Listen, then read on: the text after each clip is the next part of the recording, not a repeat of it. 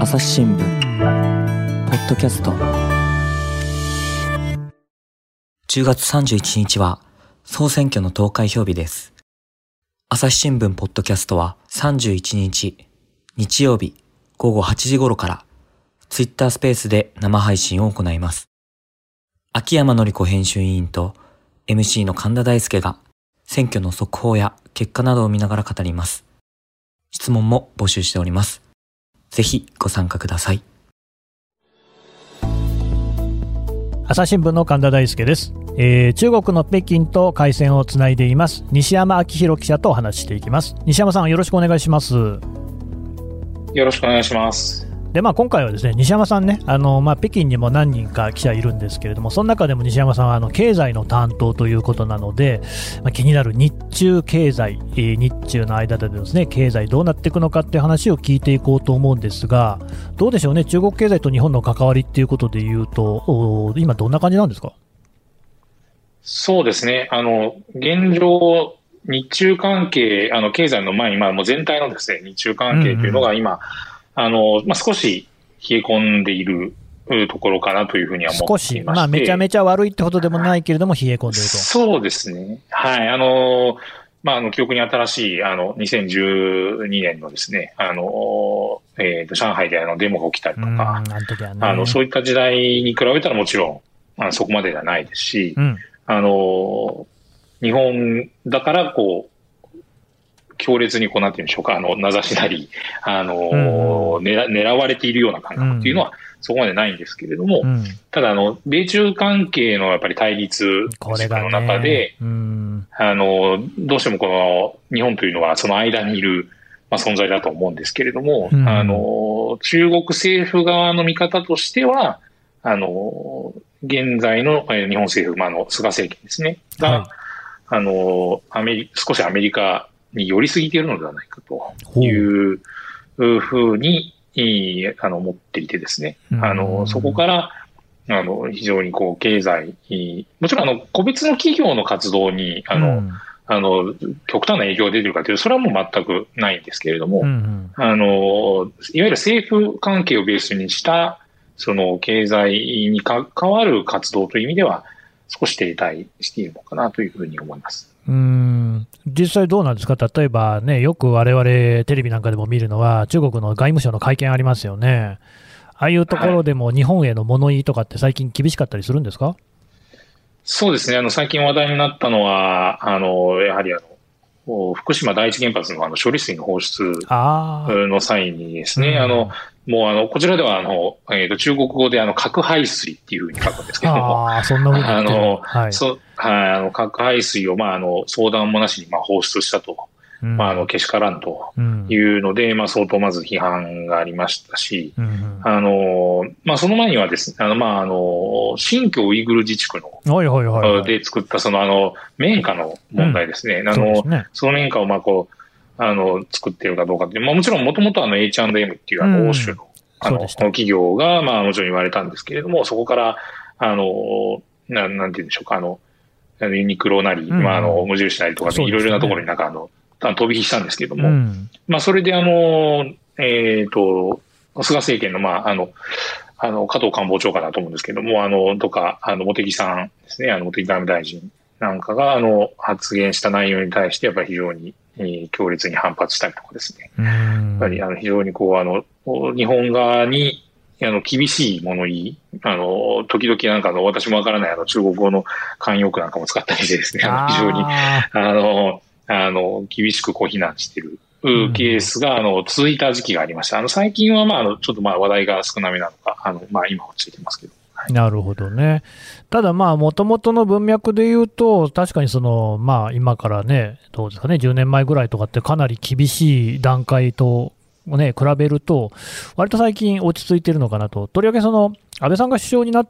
た、なってからっていうものって、ね、安倍さん確か単独訪中とかしてましたよね。そうですね。はい。あの、私が、あの、経済産業省を担当していた2018年ですね。あの、安倍首相が、あの、日本の首相として7年ぶりに単独訪中しまして、うん、あの、ゆ、あの、融和ムードを作ったということがありました。あの、この時に、あの、特に経済の方面でもいろいろな、その、活動も、あの、活発化したりした経緯もあります。うん。だあの時は、だってそれこそ習近平さんをね、国賓として招こうみたいな話もあって、まあコロナですっかりね、立ち消えになっちゃいましたけれども、はい、っていうぐらいだから、はい、まあ、その融和ムードだったのかなと思うんですが、その枠組みができて、で、そこからどうなってるんですか？そうですね。あの、当時、あの、こちらの北京の人民大会合で開かれた、あの、えー、第三国市場協力フォーラムだったと思うんですけども、うん、あの、日中のまあ政府系の団体だったり、まあ企業、あのまあ商社や、あの銀行、まあいろいろな企業ですね、あのメーカーも含めてだと思うんですが、あの、日中以外の市場ですね、例えば例えば東南アジアとかの市場で、こう、あの一緒にこう、事業をやり、やり、やって、まあ協力しましょうというようなそういうこう枠組みができたんですけれども、それがその毎年その後開かれることになっていたんですが、あの、その後、いろいろな、あの、まあ、コロナだったり、あの、まあまあ、基本的にはコロナですね、あの、こともあって、あの、開催ができなく、できないままつ、あの、そのままになっているというような状況です。なるほどね。じゃあ、まだちょっと冬の事態が続きそうですか？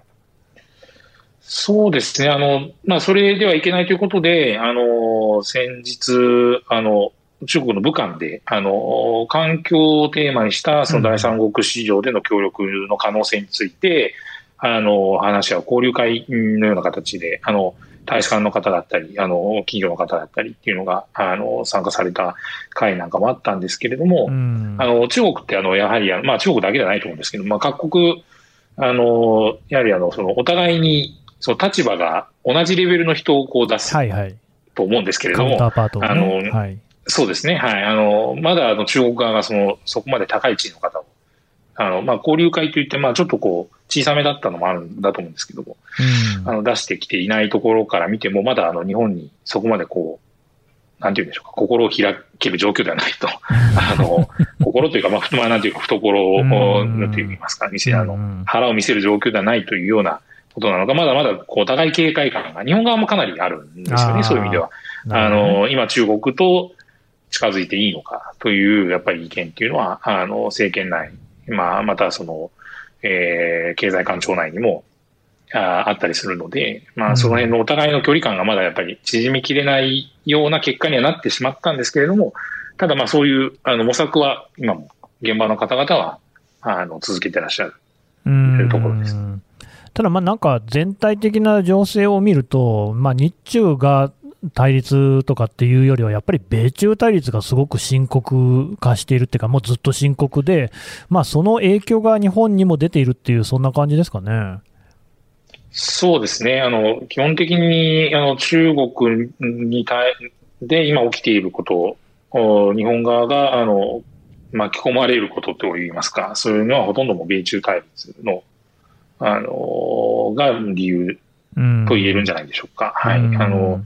その中でも、あの、最近、やはり、あの、こちらで、あの、非常に日本の企業の方だったり、まあ、政府系の方だったりが懸念されているところの一つが、あの、中国が、その、米中対立を機に、非常にその製品の国産化っていうものを、あの、掲げてですね、うん、あの、まあ、国内の企業に、あの、重要な技術をですね、いろんな、まあ、半導体、まあ、特に半導体もまあ非常に有名なんですけども、うん、あの、アメリカの制裁で半導体が手に入らなくなったっていうところが、あの、高性能なんですね。うん、あの、で、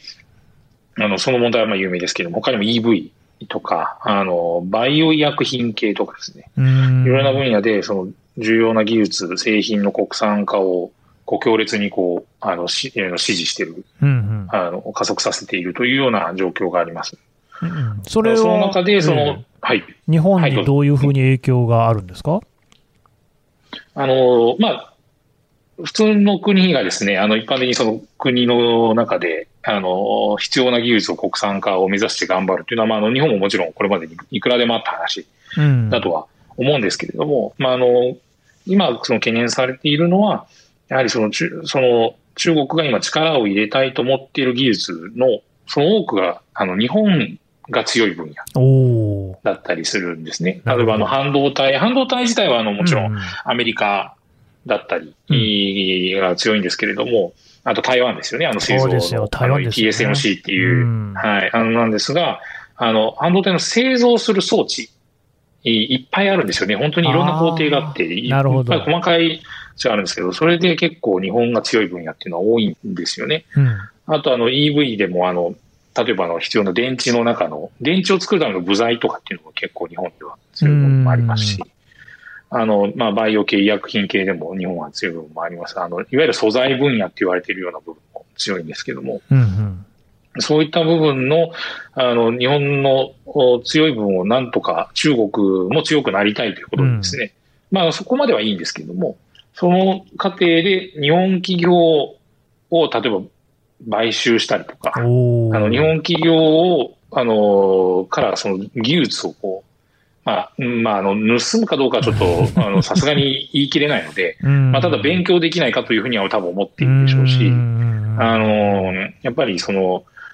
中国側が日本のその強みを取り込みたいというふうに、あの、思っていると。で、あの、商品を買ってくれればそれでいいと思うんですけども、えー、じゃなくてやっぱ自分たちで作れるようになりたいとなると、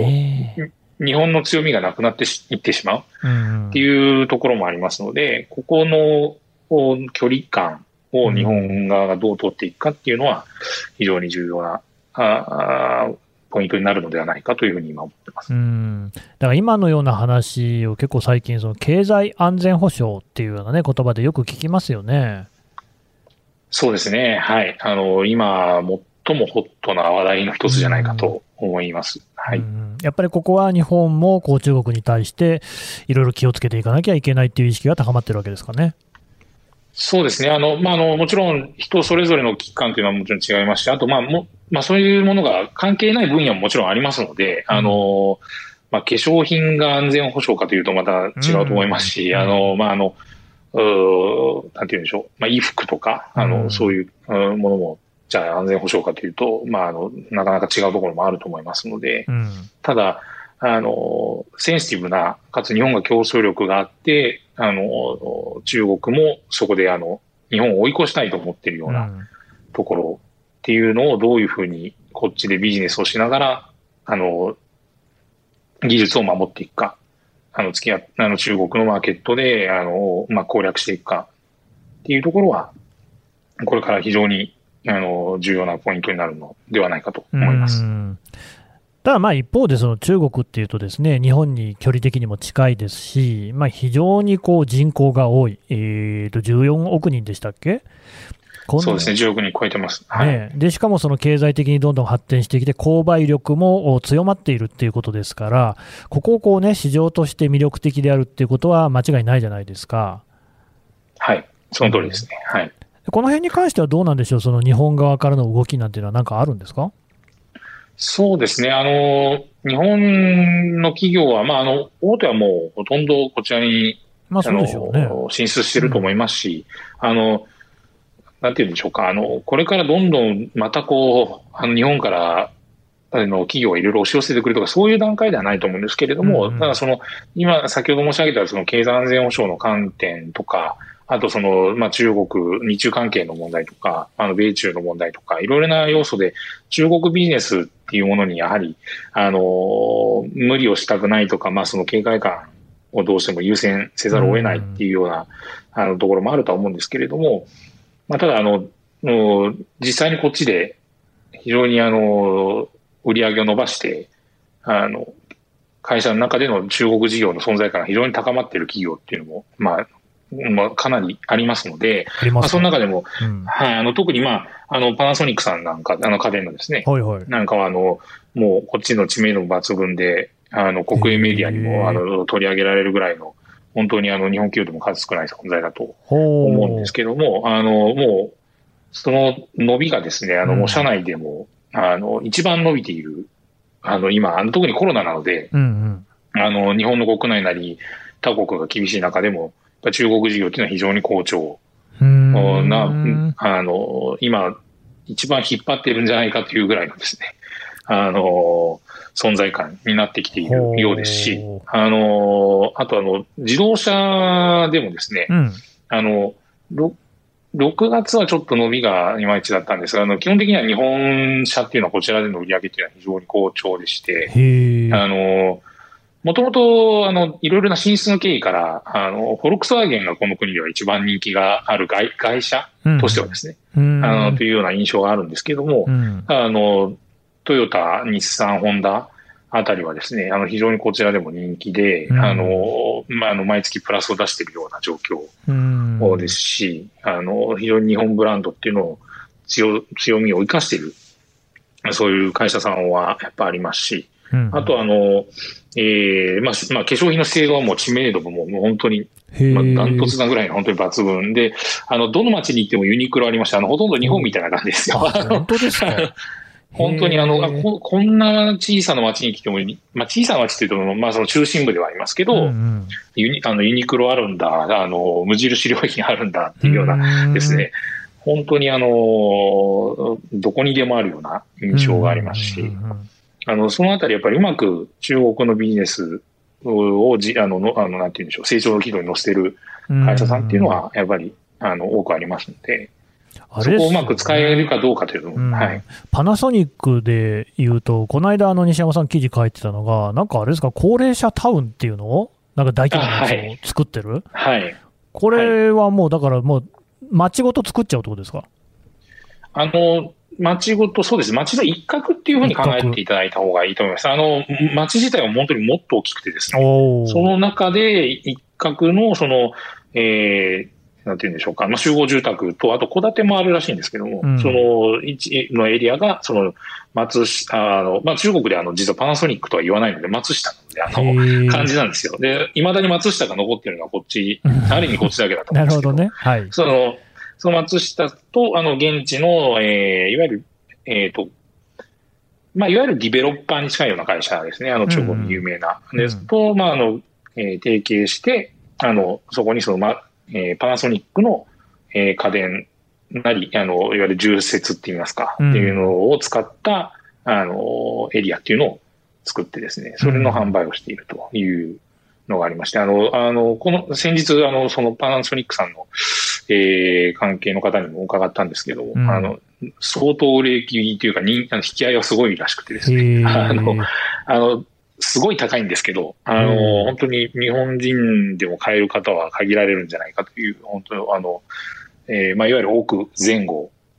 っていう、あの、日本円でですね、はい。あの、またそれ以上の何億円もするような家もあるようなまあね、だから別の回でも聞きましたけれども、はい、中国でもね、少子化が進んでるってことは、まあ高齢化も進んでいくっていうことでしょうからね、高齢者が多い社会になっていくっていうことになると、高齢者タウンっていうのはね、非常に有望だし、これ記事読むとですよ、睡眠データなどから寝室の明かりを自動調整したり、トイレで尿検査ができたりするこれすごいじゃないですかね。いや、すごいですね。あの、特に睡眠の方は相当すごいみたいです。睡眠のデータでね、明かりがお明るくなったり暗くなったりするわけですか、はい、あの、私も知らなかったんですけれども、うん、あの、パンソニックさん、非常に、あの、睡眠の研究っていうのは相当されているようでして、あの、あの、一般的なのスマホのアプリとかで私も時々使うんですけども、うん、睡眠時間をこう何時間寝たとか、いう測るアプリもありますけども、ああいうのはやっぱり、まあ、かなり精度が低いという、やっぱり認識のようで、あの、彼らがやってる研究というのはもう本当に相当精度が高いものを、やっぱりあの技術として持ってらっしゃる、うん、んですけど、まあ、それをまあ中国でまあうまく活かして、ね、こう、あのビジネスにしていこうという流れのようです。ほんで、これがその30万平方メートルほどの敷地に1170個っていうじゃないですか。はい。でっかい商いですね。そうですね、確かに。うん。そうですね。もうあの、行くと本当にあの、かなりびっくりします。あの、日本、日本でもあまり見たことないぐらいに綺麗な家というか、ね、はい。あの、中庭とかもですね、いわゆる日本の庭園を再現したような、うん、あの、なんかおお茶、お茶室のような、なんていうか、池の横にですね、あの部屋みたいなのも用意されたりしていて、もうそのアメニティも含めて、共用施設とかも含めて、本当に、うん、あの、ハイレベルなの、あの、外区というか、はい、の、になってました。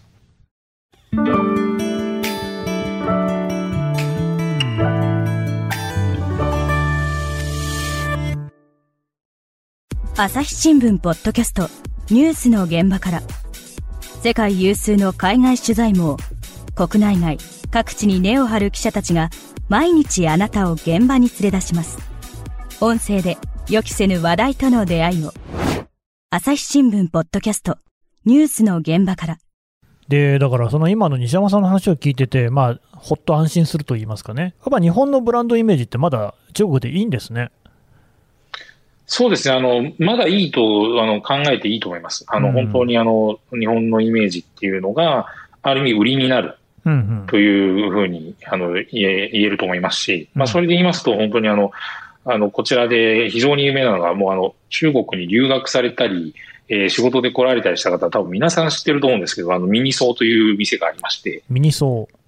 はい、あの、雑貨店なんですけども、あの、看板がユニクロのような赤字に 赤字に白い文字。はい。で、えー、名前はなんかダイソーみたいな名前で。そうですね。えー、で、置いてる商品は、大、100円ショップではないんですけども、うん、まあ、あの、基調が結構白を基調にした、なんか無印で見たことありそうな 感じ、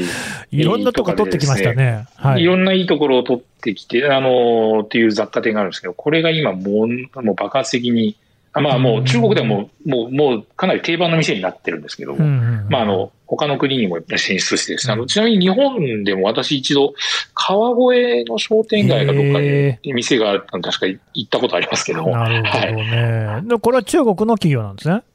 そうなんです。あの、中国の企業でして、これあの、実は以前に兵士でも、あの、うん、本当に中国企業なのか調べてみたっていうような記事がですね、なんかあの、なんか、あの、社会部さんが出した記事にあったと思うんですけど、はいはい。あの、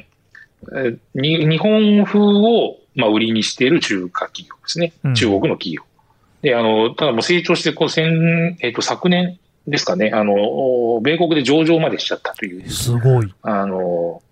相当、あの、なんていうか、日本風を売りにすることの強み。あの、中国で売ってるにもかかわらず、日本語で商品名書いたりするので、あの、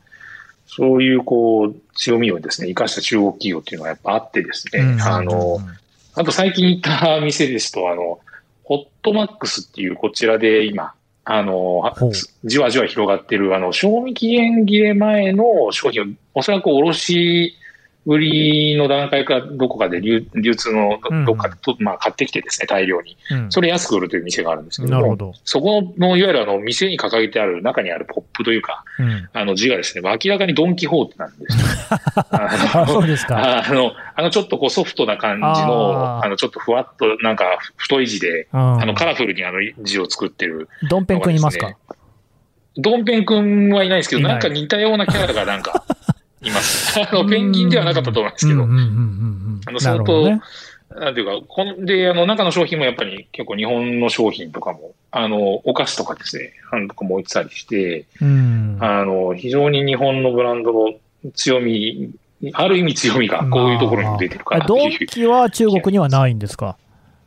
ドンキホーテは、すみません、ちょっと私の知っている範囲だと、えっ、ー、と、見たことはないんですが、もしかしたらあるかもしれないですね。なるほどね。ただまあ、そういう店の方が目立っちゃってる感じ、ちょっともったいないですね。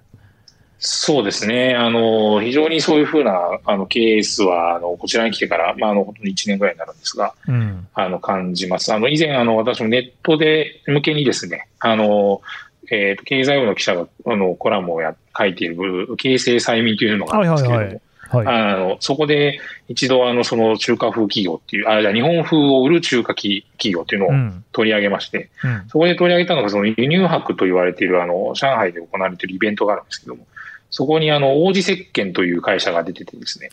で、ちょっとあの、会社の方から、あの、あの、名前出さないでくれって言われたんですけども、うん、某超有名な、えー、声優の方の、を使った日本語の CM も流れていてですね。で、あの、てっきり日本の企業だと思うんですけども、実はあの、確かで、えっと、中華系の企業です。シンガポールとか、あの、中国とか香港とかそういうところに拠点がある企業で、で、大阪に工場があるらしい。あ、実際あるんですね。あの、まあ、あの、電話でもちょっと、はい、あの、とやらさせてもらったんですけども、うん、あの、なので、まあ、実際日本でこう、ビジネスを展開したいと思ってるのはあるんですけども、まあ、それをこう、やっぱり、この王子石鹸っていうような名前でこうやってると、あの、すごい中国人も結構興味を持ってですね、うん、やっぱり、あの、商品を見に来たりしていて、うん、あの、そういうこう、あの、日本風っていうふうに言うと、特に化粧、他にも化粧品とかですね、うんうん、あの、不自然な日本語を使った、こう、名前とかのですね、うん、あの、企業とかがあるんですね。あの、中国人ってあの、あの、ひらがなののっていう字を、あの、看板とか企業の名前に入れるの結構好きなんですけど、あの、商品名とかに。うんうん、あの、中国語で言うだっていう、あの、いわゆる、すごく似た使い方のする単語があるので、文字があるので、それをのに置き換えてですね。うん。で、あの、やってる、見たことない化粧品会社とかいっぱい、あの、そういう博覧会出てたりとかですね。あの、うん、結構やっぱり、そういう意味で、あの、日本のパワーっていうのが、あの、中国人は、あの、非常に、あブランドですね。は、あの、好んでるところを、中国系の企業がうまく使っているっていう感じがしていて、そこが非常に個人的にはもったいないなと。あの、日本、こっちでまあ、もっと、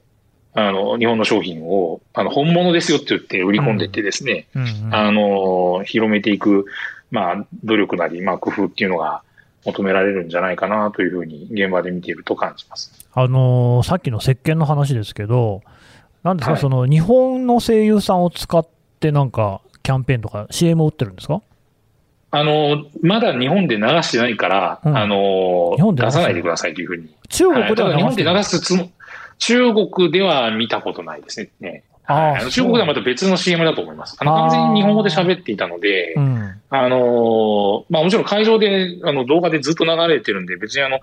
公開されてないものというとわけではないと思うんですけども、うんあの、まあただなんかあの、いろいろ多分その女優さんの方、あの、声優さんの方に、多分迷惑がかかるのか分かんないんですけど、あの、ちょっとあのメディアで名前を出すのやめてくれっていうじゃあ、要するにこれから日本にも進出しようってことですか？そうです。それも考えてるみたいです。ただ、あの、まあ、それも含めての、まあ、やっぱり、あの、なんていうんですかね、うん、あの、日本、日本で、そこで、まあ、あの、例えば研究開発した商品なんかを中国に持っていったときに、これが日本風、日本でも売れている商品ですとか、そういうふうにやっぱり、あの、とか日本、日本で受け入れられている商品です。とかっていうふうに言うと、もう、あ、なるほど、日本の消費者が信じてるんだとか、日本の消費者がいいと思ってるんだっていうので、やっぱ箔がつくっていうのが、やっぱりあるんで。なるほどね。あの、そういうのをうまく使う中国企業っていうのが、やっぱあるんですよね。まあ、なんか中国でね、日本っぽいものを作ったら、それが日本にも来るみたいなのって、すごいなんか、ある種の面白さありますけれども、確かにね、それ、安心かも、銀座に行くとちゃんと工事コーナーありますし、パリに行くとパリミキってね、メガネのね、ありますからね。うん、ああ、なるほど。なるほど、確かに。なんかそういうのっていうのは確かに、こう、中国の人にとってもね、日本で売ってるっていうのは本当にある方が、多分いいかも、心象は良くなるのかもしれないですよね。そうですね。はい。あの、こっちでも本当にあの、パン、パン屋さんもあの、日本系のパン屋さんとか、あの、まあ、あの、なんて言うんでしょう。まあもう美容院もやっぱりその日本人がやっているっていうのはまあ一つの売り、高級な、そうなんですかいわゆる、いわゆる売りになりますし、まあ技術力があるとか、そういう多分ブランドになるんだと思いますし、あともう日本系の飲食店というのはもう本当に信じられないぐらいありますので、あの、あの多分日本で見つける中華料理屋よりも多いと思います。なんか不思議な感じですよね。最近だって逆に日本の家電店だとハイセンスとかね、中国製のもの普通に売ってますもんね。あそうですね。はい。あの、まあ、家電については、あの、本当にその、あの、まあ、逆に日本の家電っていうのはどんどんどんどんやっぱりちょっと衰退していっているところがありますので、まああの、まあパナさんなんか頑張ってらっしゃると思うんですけども、ね、パナさん、シャープさん、ソニーさん、あたりは、あの、あと時々アイリス大山さんも、あの、そうですか。展示会とかで、はい、拝見したりするんですけど、うん、やっぱりそれ以外はなかなかこう目立てない。あの、逆にあの、あの、ハイセンスに買収された東芝のテレビ事業が東芝ブランドで中国で展示されてたりとかですね。あのなかなかこう、皮肉なシーンも結構、あの、こちらでは見見たりします。なるほどね。まあまあ、でもそこら辺ね、14億人の市場がね、そうやって日本の商品をね、待ってくれているんだったら、そこはちゃんとこう、日本企業もね、あの、うまい具合に出ててほしいなっていうふうに思いますね。そうですね。はい。あの、まあ、あの、それもありますし、あと、まあ、中国で発展しているものを日本側が、あの、どんどん取り込んでいくと、うんうん、あの、いうところも非常に大事だと思います。あの日本でもあの、えー、ペイペイとか LINEPay であの QR コードの、はいはいはい、あの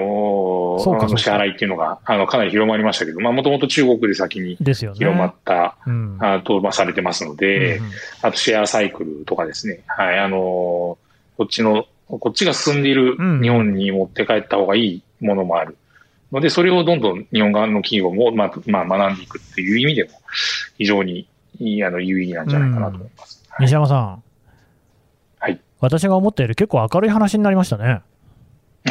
そうですか。なるほど。はい。はい。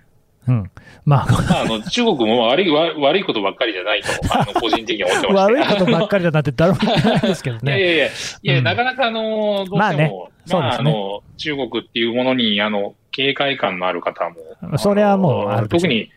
多いと思いますし、うん、あの、来たことない方はなおさらでしょうし、うん、あの、だと思うんですけれども、あの、消費者の感覚なり求めている商品なりとか、あの、生活のスタイルってそんなに大きく変わらないと思っていいんじゃないかなというふうに、こっちに来て思いました。なるほどね。よくわかりました。西山さん、どうもありがとうございました。あありがとうございました。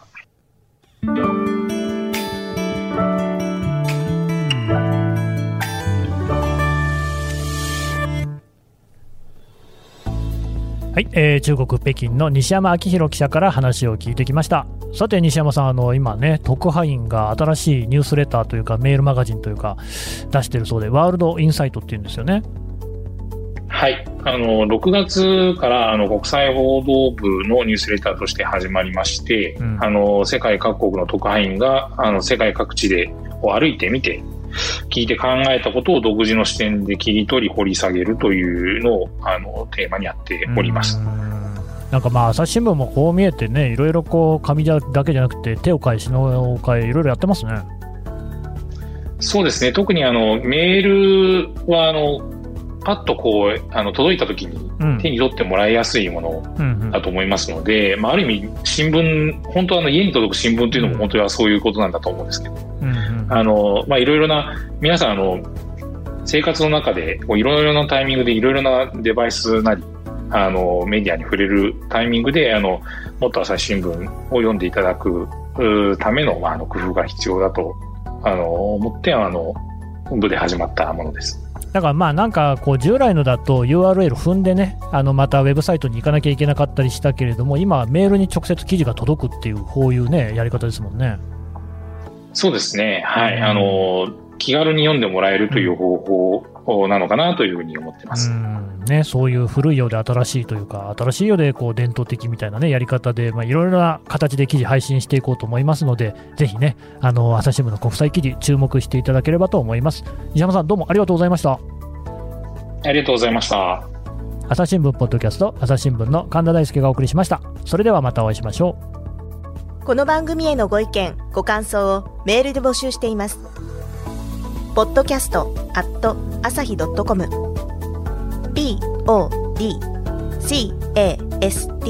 アットマーク朝日ドットコムまでメールでお寄せください。ツイッターでも番組情報を随時紹介しています。アットマーク朝日ポッドキャスト朝日新聞ポッドキャストで検索してみてください。